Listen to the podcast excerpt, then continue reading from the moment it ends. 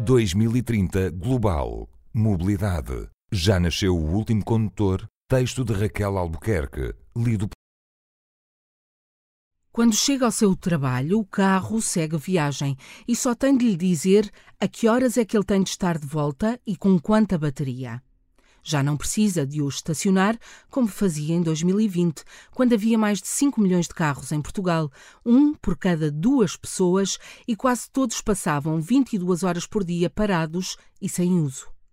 Os parquímetros tentavam então que os carros não engolissem as cidades. Para uns, era uma dor de cabeça, para outros, uma brutal fonte de receitas. Agora, passados todos estes anos, muitos desses lugares de estacionamento foram substituídos por jardins, ciclovias ou passeios mais largos, e há cada vez mais pessoas a preferirem partilhar em vez de comprar carro. Com menos trânsito e mais espaço livre, as cidades até parecem maiores.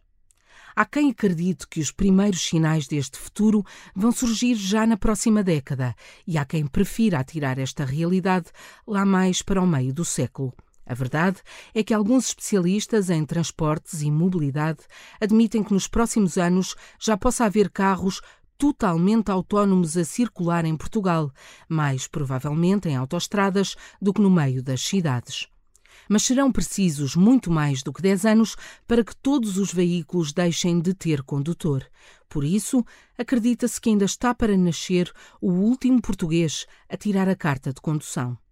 O que está hoje à vista é que todos os carros novos já trazem algum tipo de automatização seja o controlo de velocidade, a travagem ou o estacionamento automático, a identificação de faixas na estrada, o apoio nas ultrapassagens ou a detecção de peões. E, na verdade, apesar de não circularem nas estradas europeias, os carros que andam sozinhos já existem.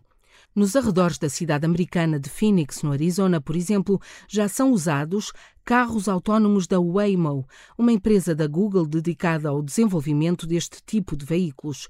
Por toda a Europa decorrem testes piloto e também em Portugal já houve um, em 2018, realizado na CREL. Além disso, desde maio do ano passado, que há um shuttle autónomo a circular no campus da Faculdade Nova SBE, em Carcavelos, Lisboa, e um outro, há já mais tempo, no Hospital Rovisco Pais, na Tocha, Coimbra. Se não se foi mais longe, nem em Portugal nem na Europa, é mesmo porque as convenções europeias que regulam o trânsito ainda não permitem que um carro circule sem condutor.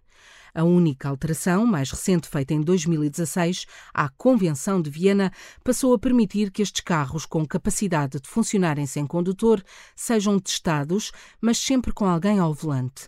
Até porque há muito ainda por definir, tanto em matéria de responsabilidade em caso de acidente, como na ética a aplicar aos algoritmos ou na cibersegurança necessária, devido à quantidade de dados que irão ser recolhidos em permanência. No dia em que tudo estiver definido e for legal ter um veículo a andar sem condutor, abrem-se as portas para uma total revolução da condução e da mobilidade. Os veículos autónomos vão progressivamente ganhar espaço e começará a haver vias dedicadas à sua circulação, como acontece hoje com os autocarros. Depois, lentamente vai dar-se o contrário. Quem quiser conduzir terá de andar numa via especial. O grande problema, neste momento, é saber qual deverá ser a abordagem durante a fase de transição, quando andar em veículos com e sem condutor na mesma estrada. Ainda está toda a gente às apalpadelas nesta matéria, defende Filipe Moura, especialista em mobilidade e professor no Instituto Superior Técnico. Além disso, as pessoas vão continuar a querer comprar carro durante algum tempo. Não vamos passar de repente para uma total partilha de automóveis, nem permanecer neste paradigma de propriedade. Será uma mistura. Um Airbnb de carros. Neste momento, existem mais de 5 milhões de automóveis em Portugal, o equivalente a uma fila de 30 mil quilómetros, ou seja, duas vezes a rede inteira de estradas nacionais. Em hora de ponta, dentro das cidades, isso é sinónimo de congestionamento e, para o resolver, é preciso reduzir o número de automóveis. Cidades como Londres, Berlim, Milão ou Estocolmo têm tentado tirar os carros das zonas urbanas aplicando taxas de entrada. Por cá, a redução do preço dos passes dos transportes públicos tenta fazer com que mais pessoas se libertem do automóvel. Lisboa aposta nos parquímetros e no Porto será lançada uma taxa de 7,5 euros por cada automóvel que permaneça mais de 30 minutos no centro histórico mas vai ser preciso muito mais e a esperança recai sobre as gerações mais novas, fãs da ideia de partilha de bicicletas, trotinetas ou motos e sem o apego que os pais tinham pela ideia de possuírem carro próprio.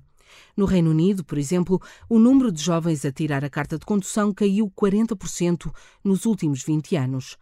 Só que não vai ser de um dia para o outro que os portugueses vão deixar de querer ter um automóvel.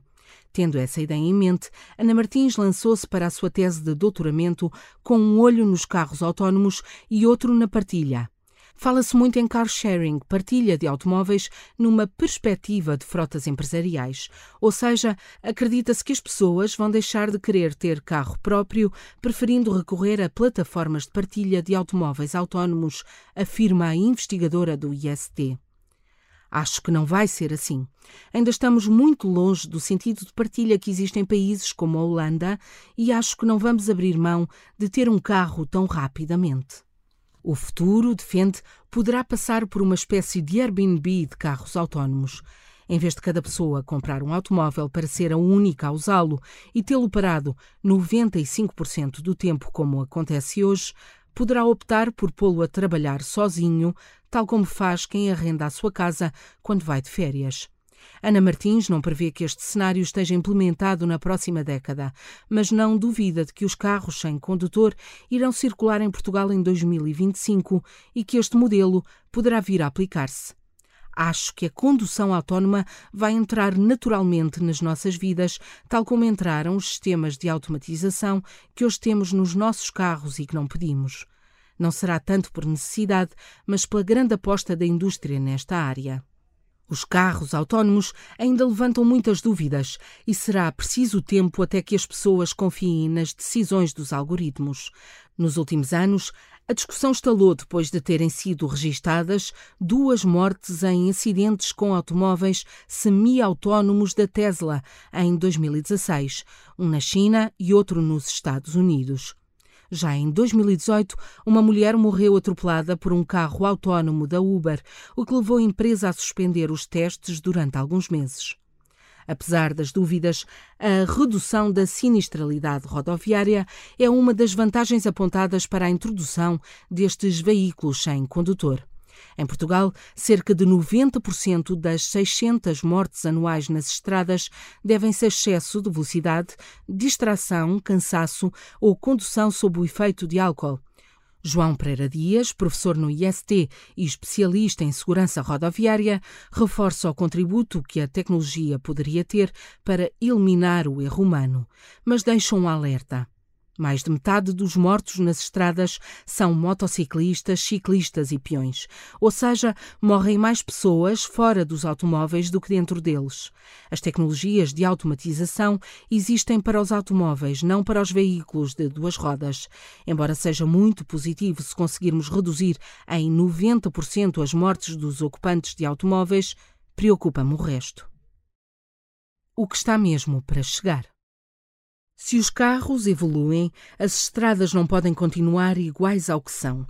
Até porque os carros autónomos irão trazer vários desafios. Vão precisar de se guiar pelas linhas brancas que limitam as vias. Vão tender a passar sempre nas mesmas zonas da estrada, afetando assim a resistência do pavimento. Não vão necessitar de vias tão largas nem de distâncias de segurança tão longas, mas vão ter de estar sempre em contacto com a estrada e com os outros carros para saber a sua localização. É para o desafio da comunicação dos veículos entre si e com a estrada que a Infraestruturas de Portugal, a IP, entidade que gera a rede rodoviária nacional, tem olhado. E essa condução conectada, que será possível com a tecnologia 5G de comunicações, parece ser um futuro mais próximo do que a total autonomia. Antes de se chegar a uma fase de condução autónoma, vamos passar por um período de serviços conectados. São duas dimensões diferentes e, para avançar na conexão, não é necessário alterar a legislação, explica Fátima Figueira, do Gabinete de Estudos e Inovação da IP. Em breve, os carros que já tiverem sistemas de comunicação instalados poderão testar essas funcionalidades no IP3 entre Coimbra e Viseu, que será uma das primeiras estradas inteligentes com rede de Wi-Fi e tecnologia 5G, permitindo aos condutores ter alertas em tempo real. A ideia é que no futuro essa rede exista em todas as estradas, para que em permanência os carros recebam informação sobre condições meteorológicas, sobre um acidente ou até sobre a velocidade aconselhada ou os seus limites. No dia em que os carros tomarem decisões sozinhos, será com base nessas informações que irão adaptar automaticamente a sua velocidade. Se até agora as estradas têm sido apenas usadas para a circulação de veículos, os milhares de metros quadrados de pavimentos rodoviários poderão vir a ser potenciados, por exemplo, para produzir energia. Usar o pavimento para produção de energia solar está a ser testado em ciclovias na Holanda e estradas em França, Estados Unidos e China.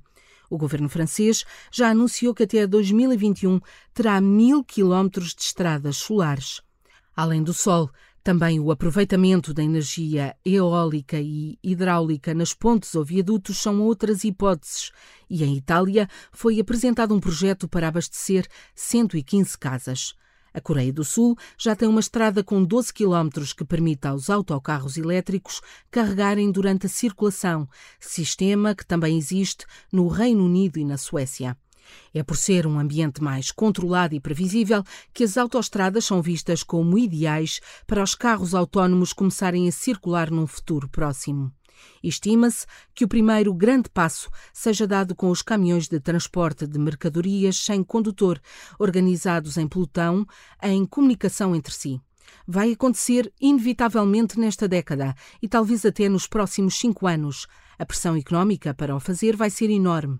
Se houver caminhões sem condutor a vir de França para Portugal e não puderem operar cá, é mau, porque ficamos com custos de distribuição mais agravados.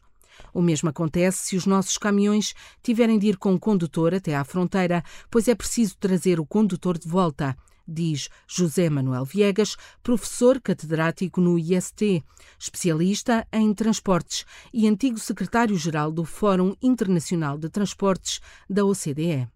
Se este sistema entrar em vigor, estima-se que entre 3,4 e 4,4 milhões dos 6 milhões de motoristas em 2030 irão tornar-se desnecessários. Para as empresas, é altamente apetecível porque o condutor representa 50% dos custos operacionais e porque o período de operação diária passaria para 24 horas. Até as autoridades poderão ver esta opção como favorável, visto que circularia um menor número de caminhões durante o dia. The Famous Lisbon Study só que a mobilidade do futuro quer ser descarbonizada, ambientalmente mais sustentável, seja elétrica ou com outra fonte, assim como partilhada. E se as pessoas optarem apenas por substituir o seu carro por um autónomo, os problemas ambientais e de mobilidade mantêm-se. É urgente introduzir sistemas de mobilidade partilhada com veículos elétricos, sublinha José Manuel Viegas. Voltemos então ao início para olhar para o futuro de um prisma diferente. Em vez de chegar ao trabalho no seu carro autónomo e dar-lhe ordem para seguir caminho, chega num táxi ou num shuttle, dois tipos de transporte partilhado que viriam substituir os atuais autocarros. As deslocações passavam a ser feitas a pedido, porta a porta ou esquina a esquina, sem transbordo e por um preço ainda mais baixo do que hoje se paga pelos transportes públicos. É este o modelo que José Manuel Viegas e o investigador Luís Martínez desenharam para Lisboa, num estudo já citado pelo Financial Times e conhecido como The Famous Lisbon Study, replicado em cidades como Copenhaga. Se tivermos um serviço destes, reduzimos a vontade de as pessoas usarem carro, porque lhes é dada uma alternativa com qualidade comparável. Quem vê o carro como um prestador de serviços deixaria de o comprar. Só teria automóvel quem vê nessa aquisição um desejo irreprimível, diz Viegas. Em cidades como Hamburgo e Hannover, a Volkswagen está a testar um sistema semelhante. Gostava que Lisboa fosse a primeira, ou pelo menos uma das primeiras cidades a introduzir esta opção. Bastaria que uma empresa de transportes coletivos pedisse autorização ao regulador para abrir um sistema de táxis partilhados a título experimental numa zona que esteja mal servida de ligações, explica o especialista. Ao aumentar a taxa de ocupação destes meios partilhados, poupar-se-ia muito dinheiro. Os autocarros fazem hoje muitas horas vazios e têm uma taxa de ocupação média de 20%, que é equivalente a um carro de cinco lugares andar só com o condutor. Mais baixos ainda seriam os preços se estes veículos fossem elétricos e num futuro distante se não tivessem condutor seria ainda mais apelativo, porque os custos reduzem-se para metade. Acredito que as mobilidades partilhadas em meio urbano comecem na próxima década de forma mais sistemática, mas o caminho dependerá muito das decisões políticas.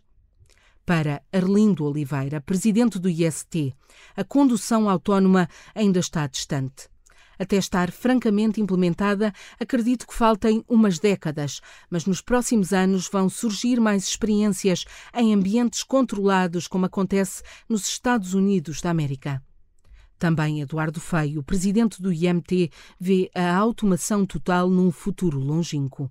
Ainda não nasceu a última pessoa a tirar a carta de condução, garante. Para já, o governo apenas criou um grupo de trabalho com o IMT, a IP e a Autoridade Nacional de Segurança Rodoviária para avaliar as alterações legislativas necessárias à realização de testes a carros autónomos em Portugal. Segundo estimativas da Direção-Geral de Energia e Geologia, se em 2030 as vendas de veículos elétricos atingirem os 80%, poderão então existir cerca de 73 mil automóveis autónomos, dos quais 69 mil particulares e 3.400 partilhados. Será mesmo preciso deixar passar uma década para ter a certeza se de hoje a 10 anos alguns lugares de estacionamento já foram substituídos por jardins, se haverá mais pessoas a preferir partilhar carro em vez de o comprar, se haverá menos trânsito? E se as cidades terão deixado de estar tão engolidas pelos automóveis como hoje. Talvez nessa altura até já tenha nascido a última pessoa que irá tirar a carta de condução em Portugal.